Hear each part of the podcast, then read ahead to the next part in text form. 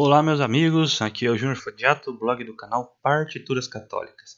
E você vai ouvir agora um dos nossos antigos programas do nosso podcast chamado Liturgicast, que eu e a Karina nós gravamos lá entre 2015 e 2016, então faz bastante tempo já, então já peço desculpas a vocês pela nossa falta de prática em conduzir o programa, né, pelas gaguejadas e tudo mais, mas o conteúdo está muito legal, foi feito com muito carinho.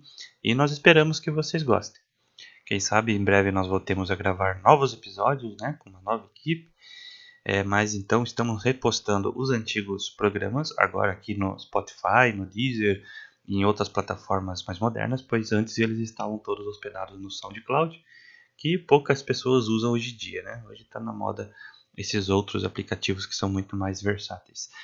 Então, é, são programas antigos, né? Novamente eu recordo, então é, me desculpem pela qualidade, mas espero que vocês gostem e aproveitem o nosso programa e com, é, nos acompanhem nos nossos trabalhos no blog São Pedro Partituras Católicas, no canal Partituras Católicas e no Instagram também Partituras Católicas. É isso aí, bom episódio para vocês.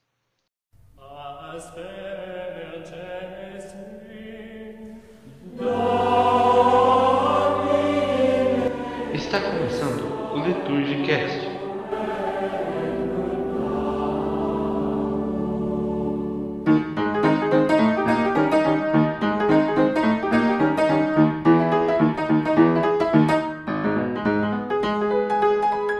Aí, pessoal, estamos começando mais um podcast depois de um longo período sem um ano, sete meses e oito dias. E hoje nós estamos super bem acompanhados de uma galera bastante entendida sobre música. Então vamos conhecer essa galera. Primeiras damas, nossa amiga, se apresenta aí pra galera. E aí, galera, tudo bem? Meu nome é Cris Abreu, eu estou falando aqui diretamente de São Luís do Maranhão. Eu trabalho com, com coro infantil, estudo música, faço música de licenciatura pelo estadual. Estudo minha base em música litúrgica, foi toda uma música tradicional para conciliar, mas hoje eu, eu trabalho com a música pós-conciliar em coros infantis. Maicon, se apresenta aí pra galera. Olá, pessoal. Me chamo Maicon Valentim, sou de Andirá, aqui no, no, na região norte, quase dentro do estado de São Paulo. Tenho mero 18 anos, né? Sou estudante de regência, sou regente de um madrigal. Tenho um grupo de pessoas que é o madrigal sacro, né? Cantamos na missa, cujo nome é Sacrolírio. E meu trabalho é esse, com a, a parte litúrgica, sempre procurando pesquisar e pesquisar e pesquisar. Ok, ok, nosso próximo participante. Meu nome é William, tenho 33 anos, sou natural daqui de, da cidade de São Paulo, estudo música, fiz curso de, de órgão, também estudo muito a, a Sagrada Liturgia a partir do Concílio Vaticano II, mas também já estou procurando fazer meus primeiros passos para estudar a liturgia pré-conciliar e assim buscando conhecimento, crescimento e desenvolvimento para que possa transmitir a todos sempre aquilo que é bom e também ensinar todos a fazer o meio termo e é sempre ir mares mais além. Olá, eu sou o Josimar Rodrigues. Eu saí da gravação antes de me apresentar. Por isso o editor recorreu a um recurso artificial. Então, amigos, que bom estar com vocês. É muito útil falar sobre o tema que nós vamos tratar hoje, que a música faz parte da vida do Ocidente desde sua criação. Como todo homem, nós precisamos de entender o que é uma boa música, né? E o que é uma má música, e o que eu devo escutar e o que eu não devo escutar.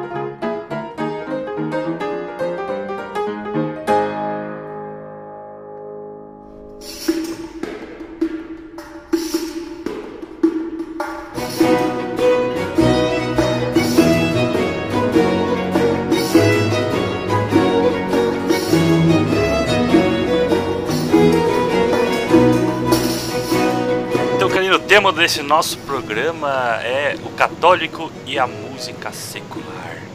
Esse tema surgiu depois que eu tive uma conversa com uma grande amiga minha, que inclusive já participou aqui do podcast, quando ela veio me perguntar é, sobre esse exato assunto, depois que ela teve alguns problemas, alguns atritos nas redes sociais, por ela ouvir música não católica, né? música secular, música profana.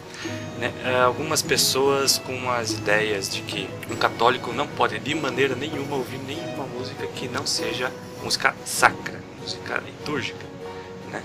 E, e, eu já pessoalmente também já vi esse tipo de comentário em, outro, em outras oportunidades, em grupos de, de, WhatsApp, tanto do pessoal mais tradicionalista como do pessoal né, mais da renovação carismática e tudo mais. E resolvemos então trazer de volta esse assunto para ressuscitar o nosso Liturgicast. Então eu queria convidar a Cris para falar um pouquinho da música na nossa vida hoje em dia, porque se a gente comparar há décadas atrás, a música não era tão presente na nossa vida como é hoje. Então você poderia falar um pouquinho a respeito dessa importância, da, dessa relação que a nossa sociedade hoje tem com a música? Então, a música uh, hoje em dia, ela está muito, como tu disseste, ela está muito presente na vida das pessoas e principalmente dos jovens. É, hoje qualquer pessoa pode escutar a sua música ali através do celular. Quando você liga a TV, há aquela, a influência da mídia sobre a música, né? Torna-se totalmente importante essa discussão para a gente poder identificar qual a, que é melhor para eu ouvir. O que essa música pode influenciar? ah, os gregos eles já, já vinham com a doutrina de Etos, onde essa, essa doutrina diz que determinados modos litúrgicos, né, eles poderiam influenciar na, na forma com que o ser humano agia. Então, se eu tivesse que fazer um bom administrador, por exemplo, eu não iria colocar músicas com modos que fizessem essa pessoa ter sentimentos muito afetos, sentimentos muito tristes. E aí, como é que essa música de hoje ela tá tá sendo mesmo secular? Como ela pode influenciar no nosso dia a dia? São várias maneiras, né? E isso aí, ao longo do podcast, a gente vai descobrindo. Eu acho que para nós compreendermos bem essa ideia já colocado pela Cris, é importante entender qual é o princípio da música. Na música ela tem um princípio físico, ela é uma, uma ela tem propriedades físicas. Quando a gente fala em música, nós temos que pensar na física, no que, qual o movimento que ela faz no espaço, né, no espaço temporal, podemos dizer assim. Foi comprovado já que tentaram uma vez colocar rock para vacas ouvirem, né? Olha que coisa interessante. E a produção de leite caiu e depois você vê que colocaram Mozart para as vacas escutarem e a produção de leite aumentou. Então vê-se que não importa apenas aquilo que você escuta, né, ou a letra que escuta, mas também o som que é produzido. Haja vista que tem física no meio. E a música, no, principalmente a, na, na, cultura ocidental, fundada a partir da, da moral judaico-cristã, do direito né, romano e da filosofia grega. Então, você vai entender na moral judaico-cristã, temos que entender o fundamento bíblico-teológico dessa música, né? A importância da música na religião bíblica é muito grande. Já vista que ela aparece 40, 445 vezes só na Sagrada Escritura. Então nós temos aí 309 vezes no Antigo Testamento e 36 vezes no Novo Testamento. Aí a pergunta é, por que, que aparece tanto no contexto bíblico? Diz Bento 16 que onde Deus entra em contato com o homem, a palavra já não basta. Então surge a música, que é a elevação da alma por inteiro. A função desse canto é sempre fazer essa ponte, essa, essa ligação, né? Da, da alma humana que, que transcende até Deus. Então nós temos isso bem claro para nós. Isso nós vemos aí desde a travessia do Mar Vermelho, quando eles creram no Senhor e cantaram, é, desde a igreja primitiva, da mesma forma, né? Com, é, contrários aí à, à ideia da gnose grega, que a, a, a música é ligada ao texto sagrado, depois voltar no período medieval, no período barroco. Então sempre a música foi ligada àquilo que é a vida eclesial. E o grande problema hoje é tentar desvincular qualquer uh, aspecto musical da realidade vivida. Então eu falo, ah, eu vou escutar essa música bem aqui, isso não vai ter influência nenhuma. Né? Ou então o que eu, eu escuto não vai ter influência. Pelo contrário, ah, já vi todo o povo, desde a, a, primitiva aliança, escuta aquilo que vive, né? E canta aquilo que vive. E se você começa a, a cantar algumas músicas, algumas músicas, diria, profanas no sentido antigo do termo, já visto que profano hoje em dia tem muita música católica, né? Dita católica que soa como música profana. Então é, é de tomar esse cuidado de que você comece a, a viver aquilo que você canta. Então é, é, bem perigoso, né? Dizem, dizem assim, ah, eu, eu vivo de uma maneira virtuosa, mas escuto músicas bastante profanas. Bem, isso é perigoso. Pode ser que você comece a, a viver a profanidade. Nem sei se existe o termo bem profanidade, mas você começa a viver da mesma forma que você canta. Então eu acho que tem que ter esse equilíbrio entre vida e o que eu canto, né? Porque o canto é a externação máxima daquilo que eu vivo. Josimar ele estava falando dessa influência física que a música tem na gente.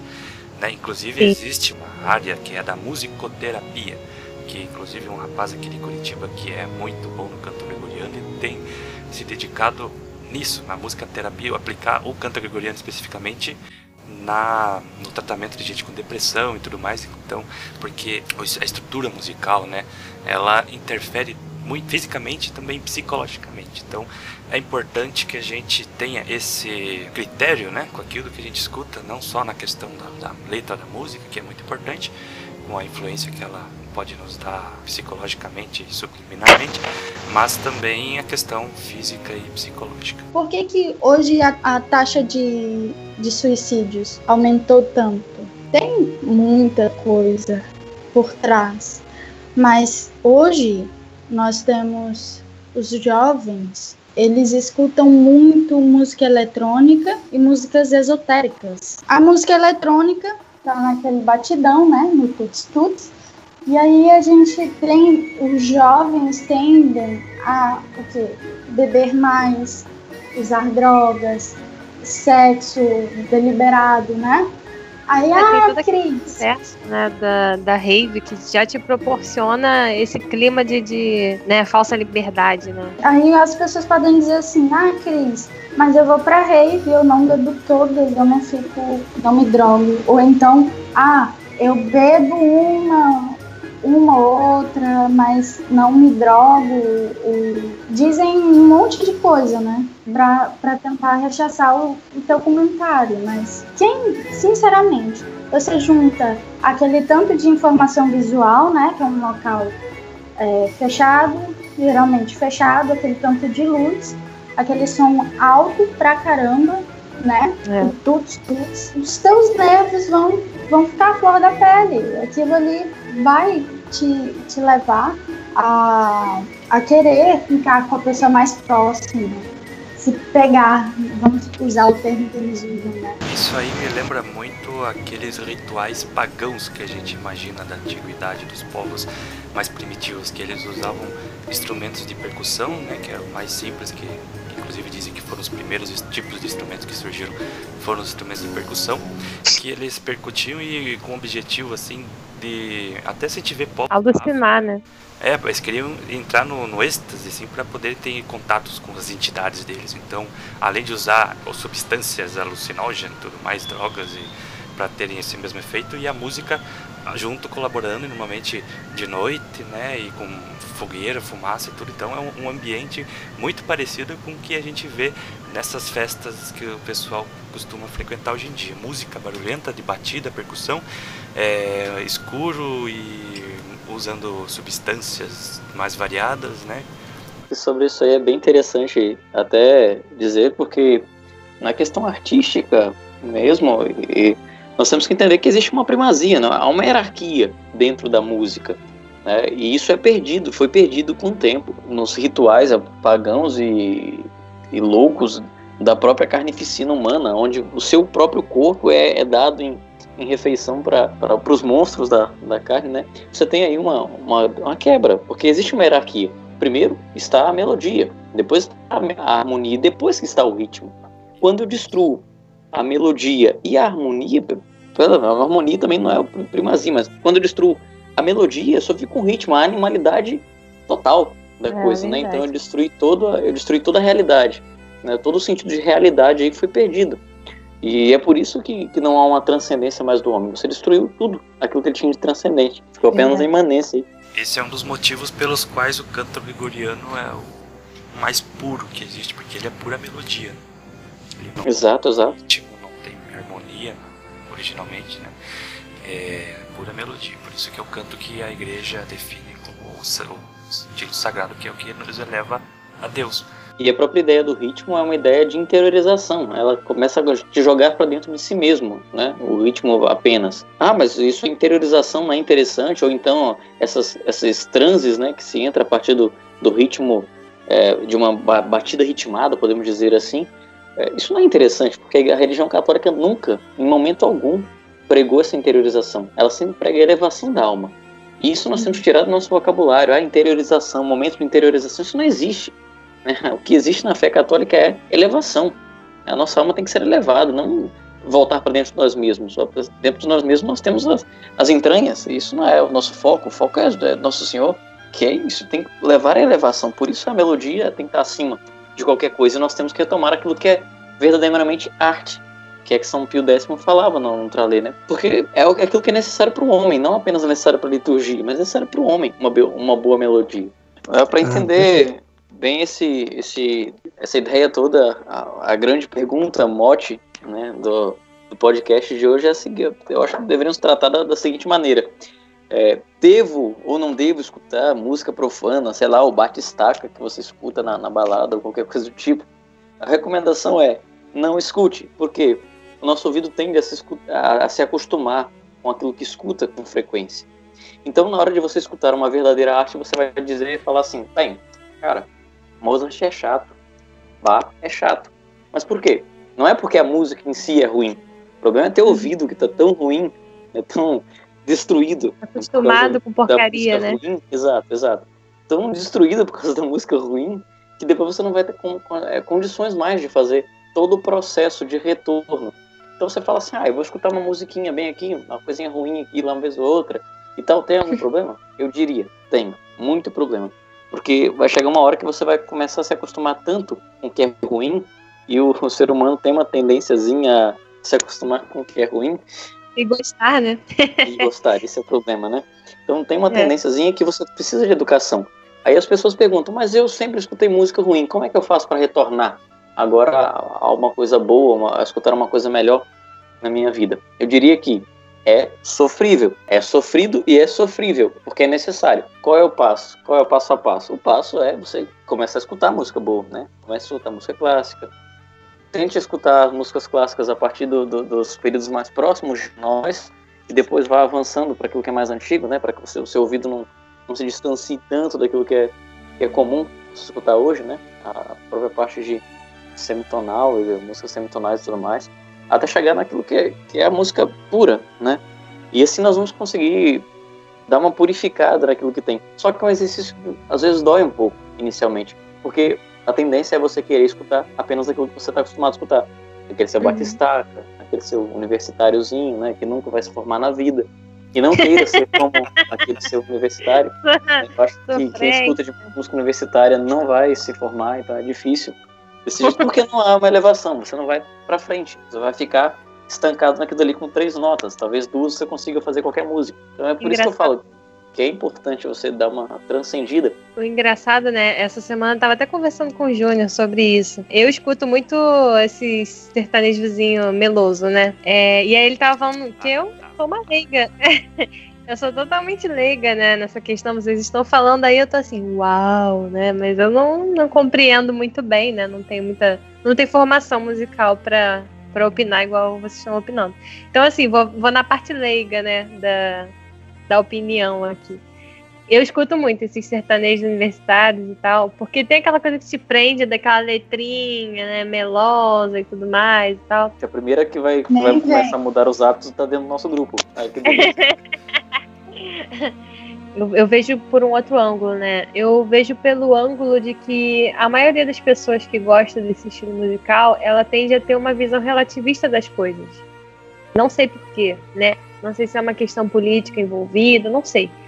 Mas a maioria das pessoas, porque fala muito né, negócio de sentimento, né? Aquela coisa, aquela simplicidade meio estranha, né?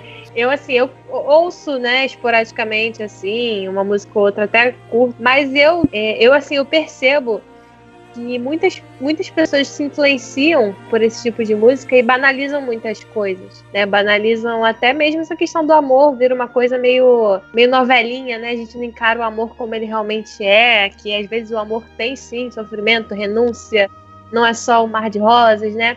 Então, assim, tem algumas inverdades, até no sertanejo mesmo, tem algumas inverdades. E vocês falaram a parte técnica, eu falo a minha parte assim de observadora, que eu vejo esse, esse perigo, né, na mentalidade da pessoa que escuta. Isso aqui, gente, eu tô falando, né, no meu ponto de vista leigo, né? Como alguém que observa as coisas e tenta equilibrar isso dentro de si mesma, né? Vocês falaram a parte técnica e eu sou obrigada a concordar que a música eletrônica, aquela batida, ela te dá um, um certo nervoso, um certo alvoroço, né? Você tem uma inquietação. E quando você tá numa rave, isso já te acontece se você estiver ouvindo em casa. Quando você tá na rave, então, que você tá ali com um bando de gente, né? Geralmente o pessoal já meio alucinado Jogo por de cores e luzes, não, Karina? Você já entra no clima. de luzes, essas ilusões jóticas, essas coisas que vão te, te deixando mais alvoroçado ainda. E aí abre porta para muita coisa, né? Abre porta para você se drogar, abre porta para sexo desenfreado, abre porta para bebida, abre porta para um bando de coisa. Porque você já não é mais dono de si, você tá à mercê, né, da agitação.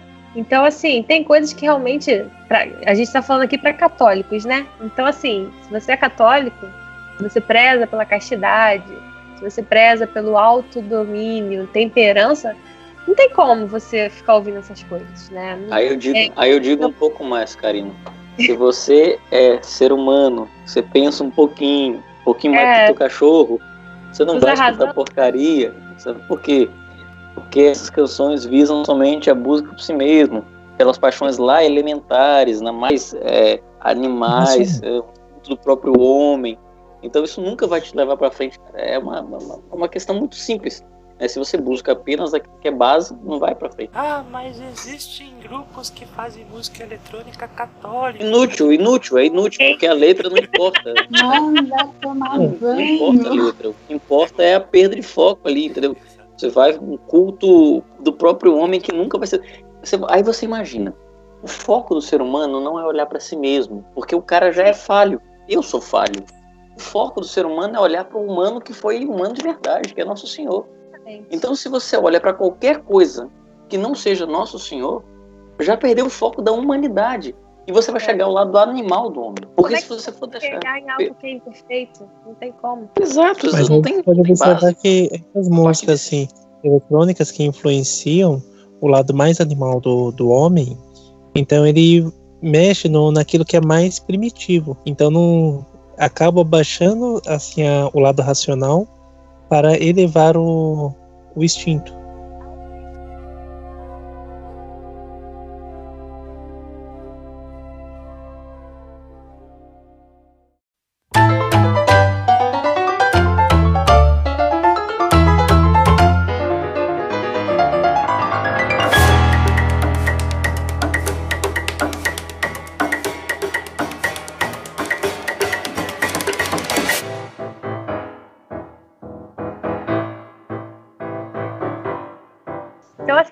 Acho, eu, eu, eu procuro não ter extremos, mas também não fico em cima do muro. Eu acho assim, podemos ouvir de tudo? Não, eu acho que você tem que ter critérios. Por exemplo, estava até comentando Oh, isso aqui é bom. Tava até comentando com o Júnior. E até surgiu essa ideia né, do podcast, foi uma coisa assim, providencial mesmo.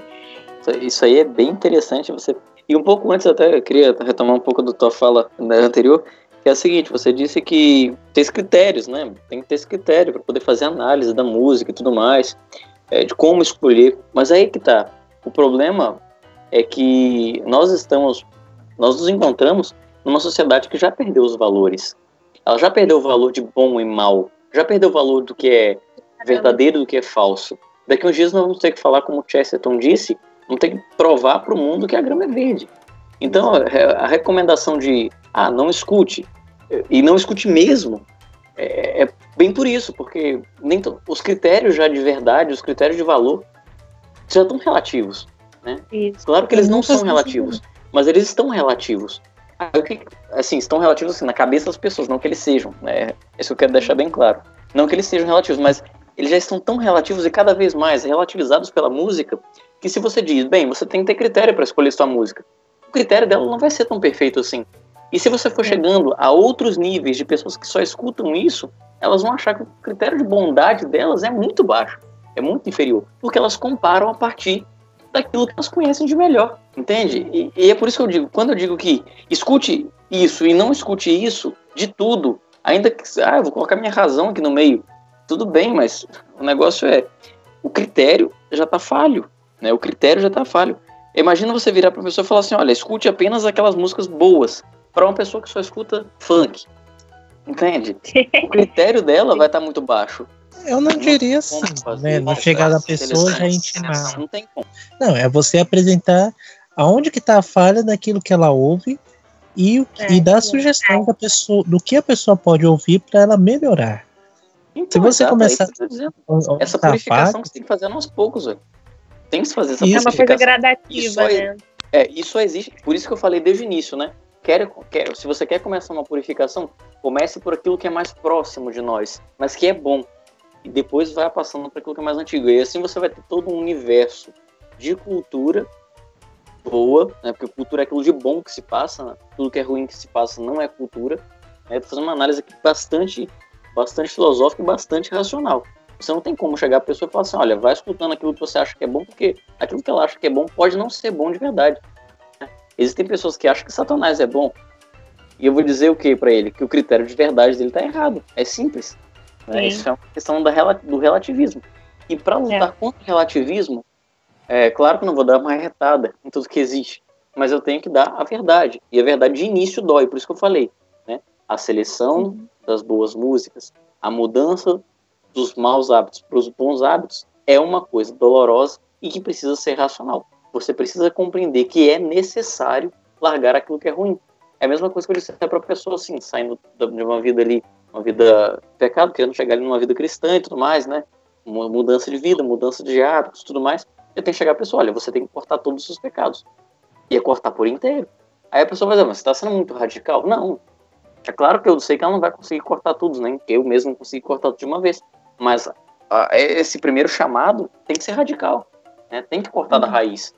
Para que você tenha alguma mudança, você tem que anunciar tudo. Né? Falar assim, ah, eu sei que não vai dar certo, então vai fazendo aos poucos. Não, porque nunca vai funcionar. É a mesma coisa chegar para uma pessoa viciada em droga e falar falando, assim, Se a pessoa já chegar falando assim, ah, não vai dar certo, já chegar com negativismo, já nem adianta. Que, que por mais que a pessoa tente fazer, ela não vai por causa dela mesma. Então, é, ela, ela por isso, é por isso que eu trabalho com crianças. Porque a gente trabalhando com a criança que está ali, ela ainda não tem tanta percepção do mundo, mas ela está em busca das percepções e você apresentando o que é bom para ela, depois que ela cresce, ela não, não vai querer coisa ruim. Você, você vai, a partir do momento que a gente trabalha com a criança, é muito mais fácil de se mudar tudo o, toda a, a, rotina, toda uma sociedade, do que simplesmente tentar mudar a mentalidade de alguém que já está com a cabeça feita um adulto. Por que, que hoje aceita-se tanto essas músicas ruins? Porque já, já foi trabalhado exatamente isso mesmo que eu estou falando para vocês. São anos de deformação. Teram ouvido isso e ninguém falou o que é bom e o que é mal. Então, ouviu, ela acha que é normal. Exato, são anos de deformação na cabeça, né? Exato. É, e geralmente da, é até uns 7, de 7 até 10 anos aproximadamente. E aí depois disso a pessoa já tá formada de uma certa forma, né? Eu tô é, cansada mas... de fotografar festa infantil e tá passando a Anitta, gente. Não tem nada contra a Anitta, ela fique lá com a, com a música dela. Abre aspas. É que fique lá. Pra adulto, né? Lá. Agora, gente, criança, faixa de, de criança de 5 anos, sabe? Com Anitta Aí você vai fazer uma, ação, uma ação social em bairros mais periféricos, aí o pessoal, ao invés de, de colocar música de criança, bota punk, bota não sei o que, enfim, aí bota os hip hops, né?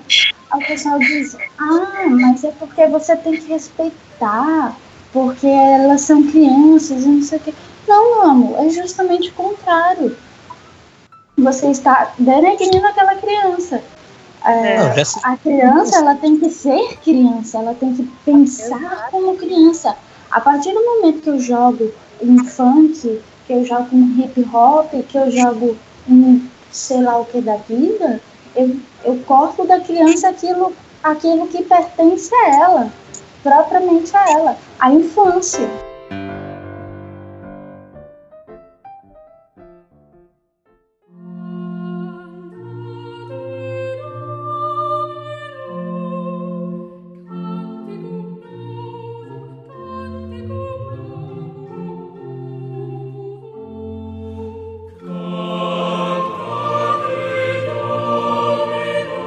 Que é a música litúrgica? né? A música litúrgica ela tem, ela tem que ter santidade, né? Então ela te eleva a alma e não apenas fica nessa interiorização. É isso que a Sacrosanto Concilium trabalha, do que é música litúrgica de verdade, né? Ela tem que ter santidade. Ela tem que ser distinto daquilo que você vê no dia a dia. Você não pode encontrar. Veja, vocês, é, Cláudio Pastro, aquele rapaz que pintou a, a Basílica de Aparecida, apesar de eu não gostar da arte dele, e nem do trabalho dele litúrgico, é, ele dizia uma frase bem interessante, né? eu concordo com essa frase. Ele dizia que dentro da igreja nós não podemos encontrar nada do que nós encontramos dentro da nossa casa. Tudo tem que ser diferente, né? tudo tem que ser especial para aquele momento, porque tem que ser sagrado, tem que ser uma coisa separada do, do, do cotidiano e levada para a, a sacralidade. É extraordinária, fora do ordinário. exatamente. Então, e essa liturgia tem que ser santa porque ela tem que te conduzir para Deus. Então, vê essa, essa historinha pro meu lado de, ah, vamos aqui fazer um momento de interiorização na missa. Cara, vai, vai com essa interiorização na sua casa. Não existe isso. É, isso é momento de. Não existe isso. A liturgia tem que te levar para Deus, né? A liturgia não é encontro com a comunidade, né? não é encontro pessoal. Isso não existe. Não é um encontro comunitário. Isso aqui não é SEBS, não. Isso aqui não é cachorrada, não. Né? Sa- Santo Tomás dizia que a finalidade da música é aproximar as almas tíbias de Deus, não é aproximar de si mesmo. Aproximar de si mesmo ia olhar para quem? Pro teu estômago, cara. É isso. Não tem que fazer interiorização. Interiorização você faz quando você, você come. Agora, na Sagrada Liturgia, você tem que buscar a santidade, que é elevação. Um outro ponto da música litúrgica que deve ser levado em consideração, em consideração não, como realidade, porque isso é obrigatório para a música, tem que ser boa. Né? Tem que ser verdadeira arte. Você não pode pegar uma, uma coisinha qualquer e, ah, eu peguei aqui uma melodiazinha aqui do Nas Brumas Leves da Paixão que vem de dentro e vou colocar isso na, na minha missa sertaneja.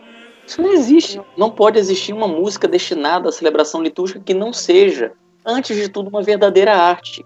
Sou eu que estou falando isso? Não. Papa João Paulo II no quirógrafo. Né? Tem que ser verdadeira arte. Então você vai falar assim: ah, eu tenho aqui um bom músico, ele vai pro show. Se o músico é mais ou menos, ele vai tocar na igreja? Não, pelo contrário.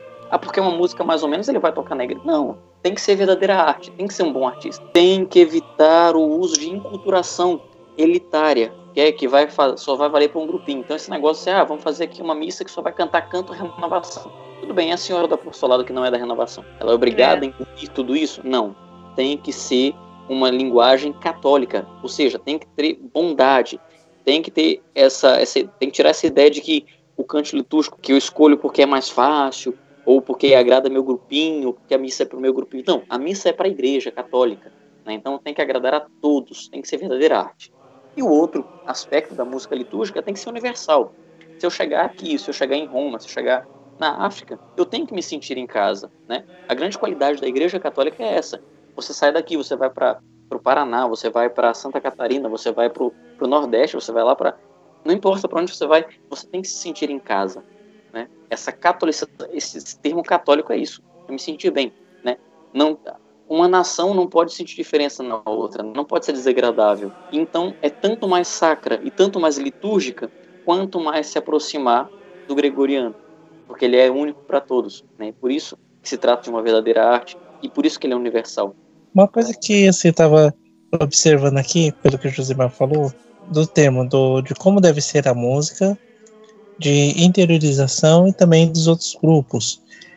Eu, aí eu lembrei, na época que eu estava na época da faculdade, que eu vi so- sobre São Boaventura. Então ele fala, no caso do racional, os seis degraus e o sétimo já, é, já vai além da razão para se chegar a Deus. Vemos que atualmente o homem, ele não. Assim, vendo o, como que está o mundo atualmente, às vezes as pessoas elas não têm tanto critério de busca, de busca a Deus. Então, às vezes começa com interiori- interiorização, né? Então, aquela coisa de voltar para si, assim, buscar se encontrar. Mas temos que ir sempre além disso. Então, a- além do, de olhar só para o interior, porque depois aí muitas músicas é, torna-se aquela coisa muito individualista, que nem aqueles atos penitenciais que tem na renovação, é, que olha muito para si, muito pro, pro eu. Aí depois tem a questão da comunidade. A comunidade ela se reúne, mas Quem olha para dentro é máximo- radiologista, né? Eu não sou eu, não. é, também, né? Mas aí, assim, olhando também a questão do, da comunidade, A comunidade ela se reúne com uma intenção, é, uma reta intenção. Então, essa reta intenção é que juntos elevam a sua oração para se aproximar de Deus. E não somente para ficar aquela coisa de, de, de estar todos juntos ali, uma coisa comum, e tornar coisa de qualquer jeito. Então, é isso que a gente deve buscar. Então, estar reunindo em comunidade, mas para uma intenção só: olhar para o Cristo e elevar os nossos pensamentos e corações até Ele.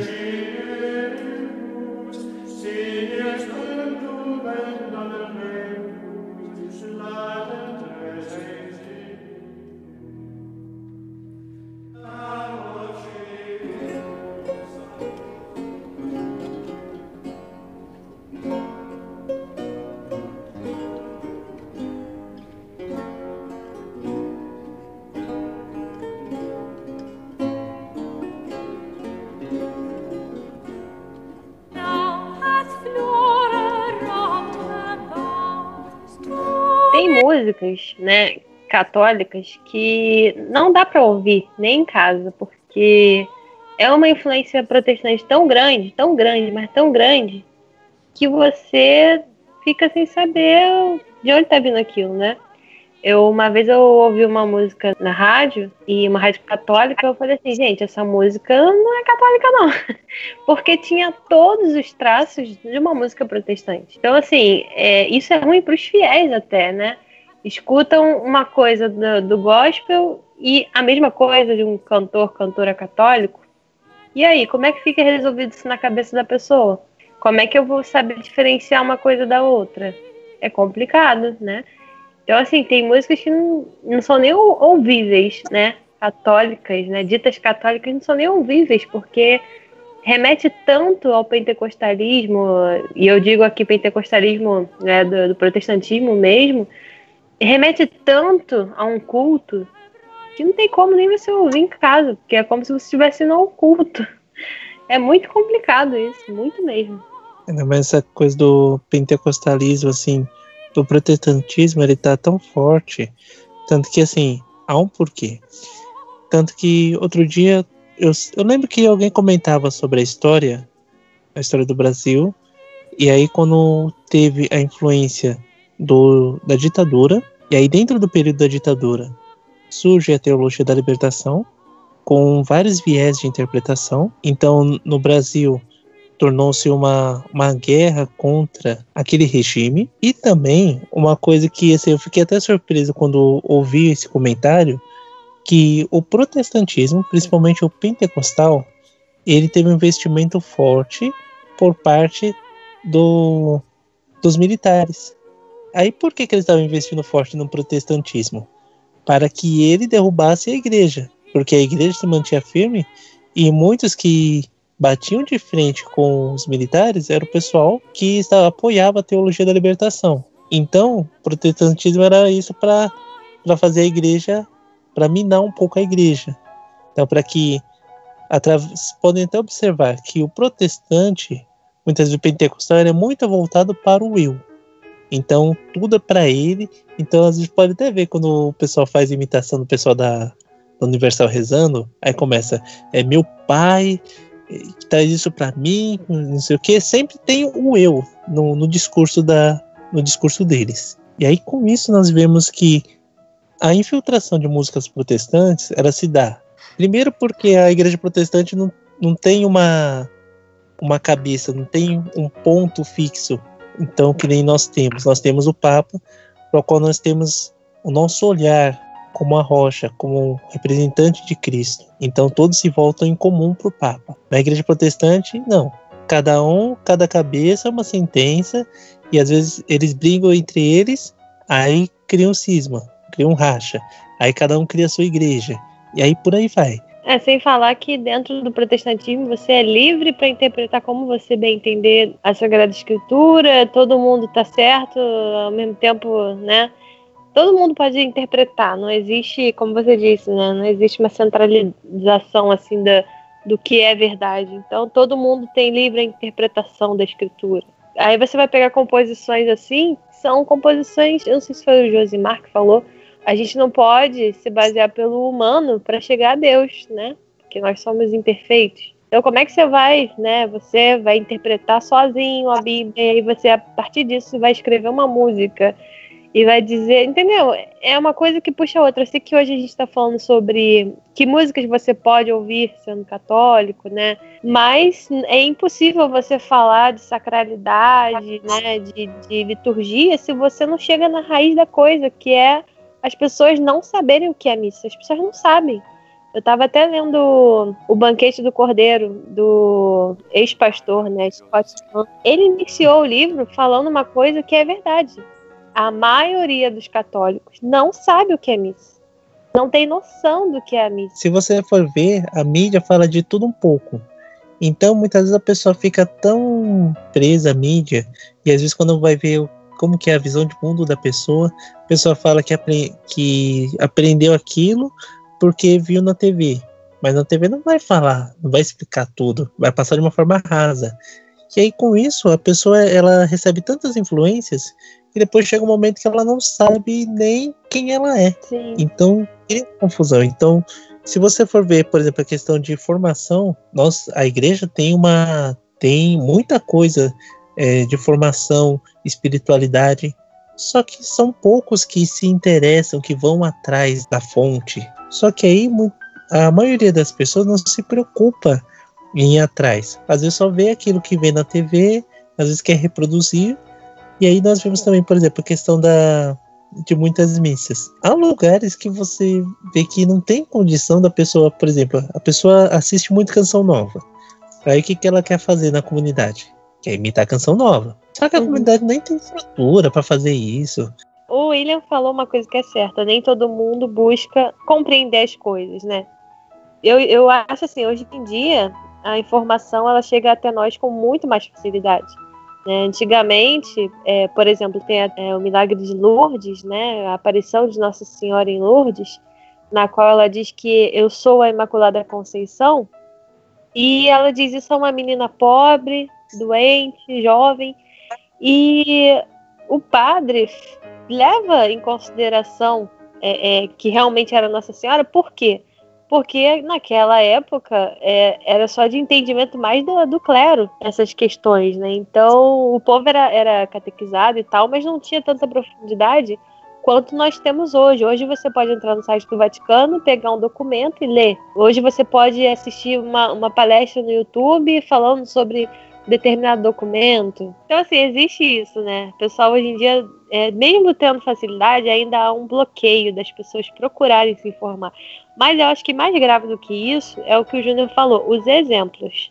Né? As missas que não são celebradas com obediência. E, e não falo só de padres, né? Mas falo assim, de equipes de liturgia, de músicos, porque muitas vezes essas pessoas se unem e, e o padre, às vezes, não consegue exercer a autoridade dele, porque as pessoas estão fazendo tanta loucura que acaba, né? Imagina, um padre recém-ordenado, jovem, vai para uma paróquia na qual o pessoal da liturgia, da música, tem noções totalmente erradas de liturgia e ele ainda não sabe, sei lá, como exercer a autoridade dele para firmar o pé e tal, ainda está na experiência ali, primeira experiência, acaba engolindo o padre, coitado, entendeu? Então, assim, não culpo só os sacerdotes, culpo também as equipes de liturgia, os músicos que não são seletos ao, ao tocar nas santas missas, entendeu?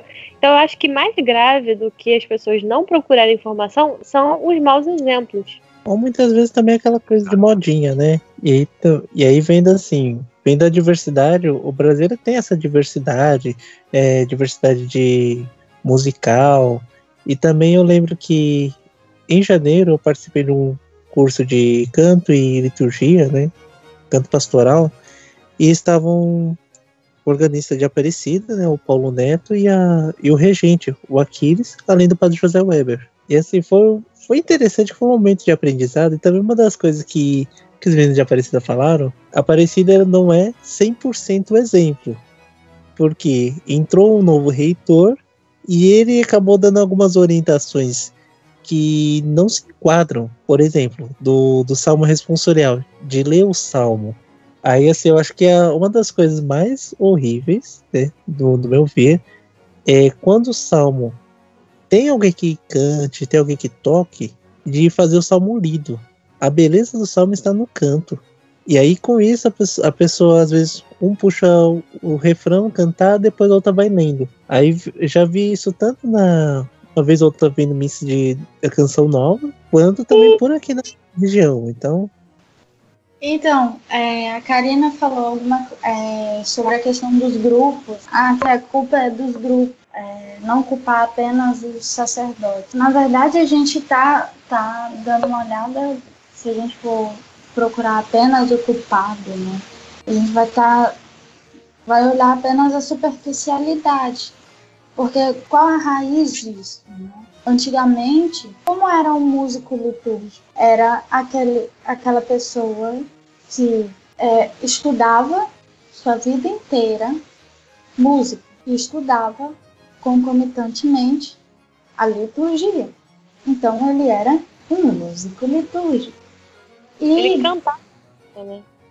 Exato. Então seus ofícios eram para a igreja. Ele era contratado pela igreja para poder executar o que a igreja pedia. A gente tem hoje o músico, abre aspas, liturgistas, fecha aspas, é aquele que ou toca em bandas católicas ou aquele que, que faz o serviço como voluntariado. Agora, vamos desfocar do primeiro vamos focar no segundo. Esse que vai como voluntário é importante, é bonito isso, cara, é sensacional. Mas a partir do momento que você pega esse músico, que esse músico é, por exemplo, na verdade, um, um médico, é um engenheiro, é um sei lá o que da vida, e nas horas vagas é que ele vai é, servir, fazer, servir como músico na igreja, então você já retira muita coisa dele. Né? Você já não pode exigir tanto.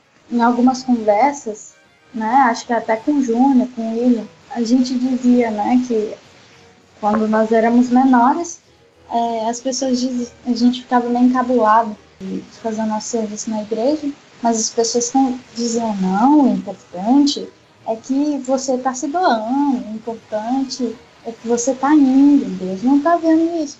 Cara, legal, bacana, realmente, é importante que você se doe, mas o mais importante não é isso. Mais importante é que você tente fazer o melhor possível, porque não é para qualquer pessoa, não é para A, para B ou C, é para Deus é um serviço para Deus. Então, o músico, ele sendo remunerado anteriormente, o que que acontecia? A igreja ditava os horários dele. Ó, oh, eu preciso de você nesses horários. E aí você vai receber tanto.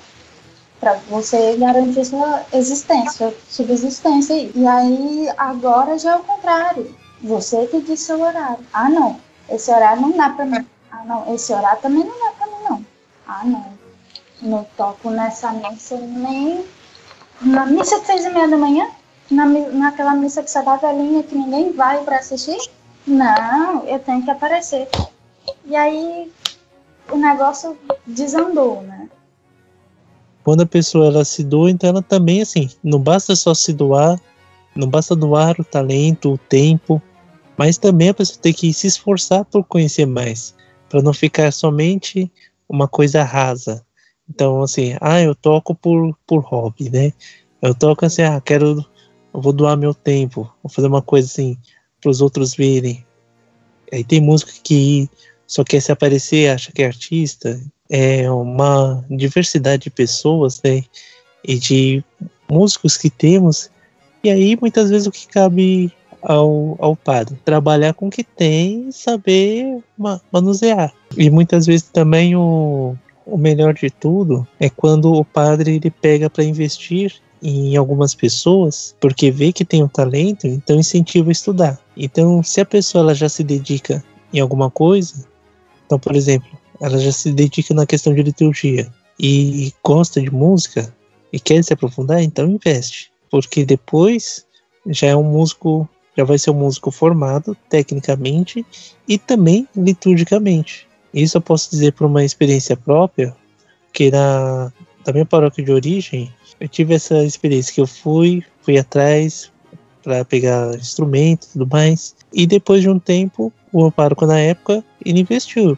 Ele pagou o curso para que eu fizesse num conservatório para que fosse aperfeiçoando. E aí, como já dominava a parte de liturgia, então fui juntando a técnica e aí a, a música assim maravilhosa. Como o William já falou, o doar não é apenas doar o tempo ali, ah, eu toco um pouquinho e, e vou tocar, toco um pouquinho de violão e vou tocar na missa. Não, né? Tem tanta gente que pega e se dedica e que doa o respirar mesmo por essa causa, pela música litúrgica e, e que realmente não tem, não tem quem invista.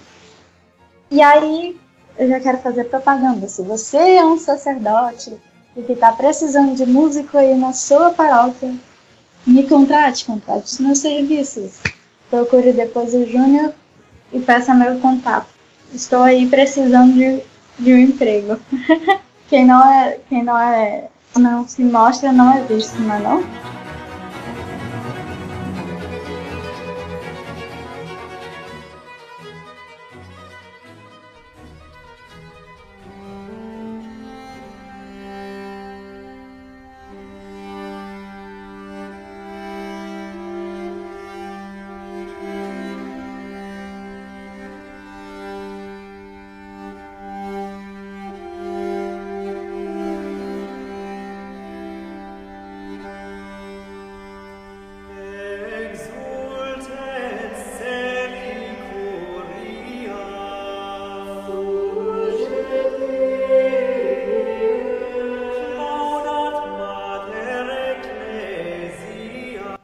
E agora vendo a questão do daquilo que, como católicos, nós devemos ouvir e não ouvir, é, primeira coisa é criarmos um filtro.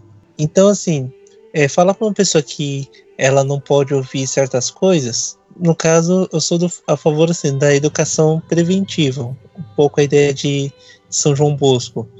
Então, é apresentar, ó, tem esse estilo, tem mais esse, esse outro, esse outro. E aí chamar a pessoa à razão. Que nem, por exemplo, quando fala-se da, da questão do funk. É, você perguntar pra pessoa assim, ó, você cantaria esse tipo de esse estilo de música para sua mãe? Eu, muitos falariam assim, nossa, nunca. Lev, levaria um tapa na cara, né? Eu levaria a chinelada. Aí, né, você consegue trazer a pessoa à razão.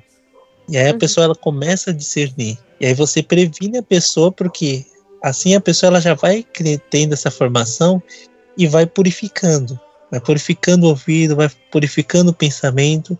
E aí com isso você vai apresentando as coisas boas e a pessoa ela vai ela vai absorvendo aquilo. E aí você vê a evolução na pessoa.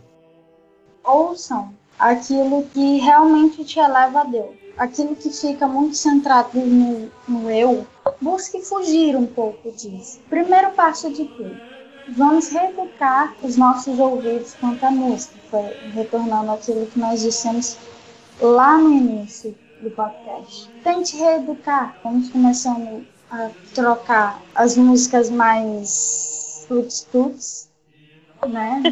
que mesmo que tenham, é, que tenham letras de igreja, entre aspas, né? Que falem de Deus, mas vamos tentar trocar um pouco dessas músicas por músicas mais simples. E você não precisa ouvir canto gregoriano o tempo todo. Mas há várias outras músicas que, que são maravilhosas para a gente ouvir uh, no nosso dia a dia. Se a gente está um pouco triste, não, vai botar aquela música muito para baixo. Vamos ter um pouco mais de temperança né, também naquilo que a gente ouve.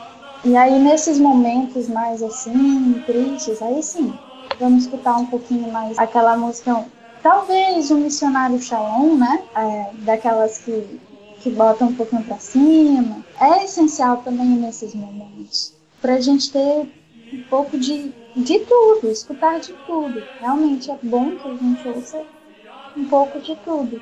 Mas é, colocar como, como essencial aquilo que, que nos leva para Deus. E aprender a música para diversos horários do dia. Então, é, a partir do momento que a gente bota essa premissa de é, músicas que me levam a Deus, que não fazem pensar apenas em mim, né? Aí a gente vai dosando com, com as coisas do dia a dia.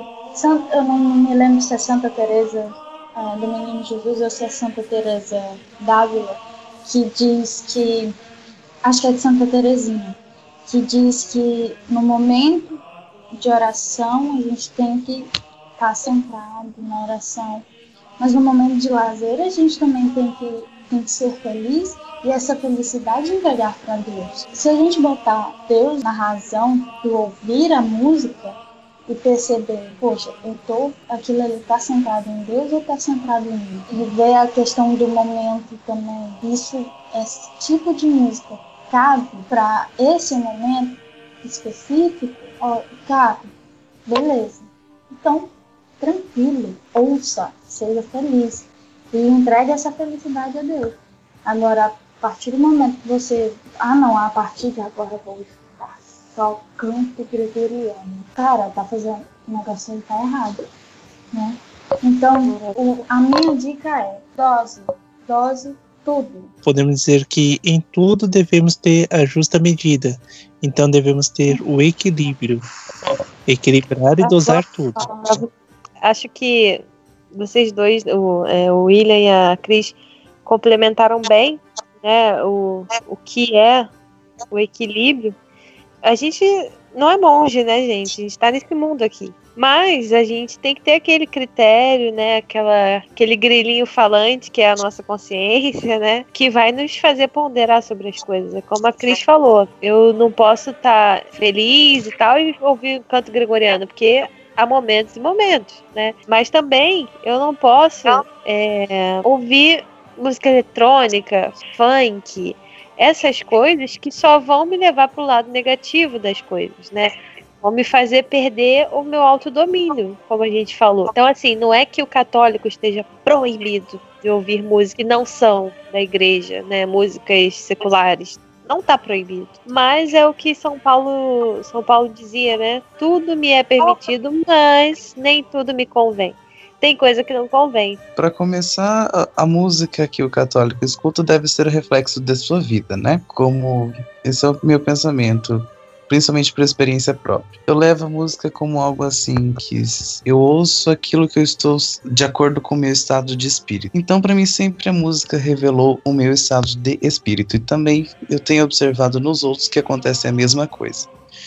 Se você vê aquele católico que ele está ouvindo aquela música que não tem nada a ver, que não leva a pessoa a nada, então ela vai estar mais que jogando na cara dos outros que ela não leva a vida cristã a sério. Então, esse é o principal fator que eu coloco em mente para escolher as minhas músicas. Nossa, resumiu. Acho que você podia pegar o podcast todo e botar só o Michael. É isso aí, filhão. Todo mundo.